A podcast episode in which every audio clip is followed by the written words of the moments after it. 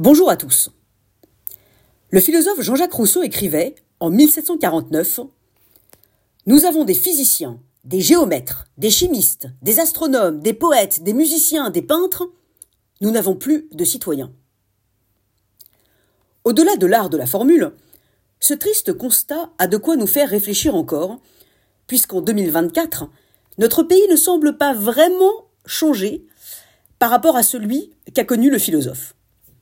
Chaque élection, qu'elle soit locale, nationale ou européenne, fait rejaillir les corporatismes et les entre-soi, dans une lutte égoïste d'intérêts particuliers.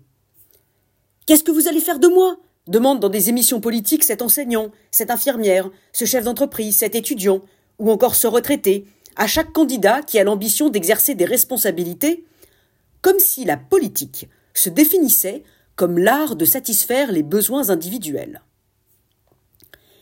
C'est là où Jean-Jacques Rousseau nous met en garde justement, en nous invitant à distinguer entre la volonté de tous et la volonté générale.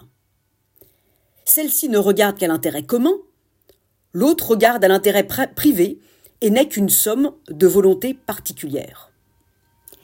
Cette prévention du philosophe n'a malheureusement pas été suivie, et l'on constate, année après année, combien les volontés particulières induisent des mesures des propositions et des programmes politiques particuliers, se transformant ensuite en politiques publiques particulières, venant renforcer les volontés particulières.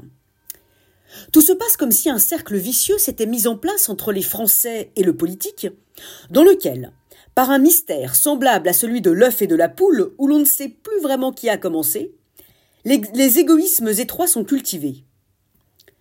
Dans une telle situation, il ne peut plus y avoir de citoyens.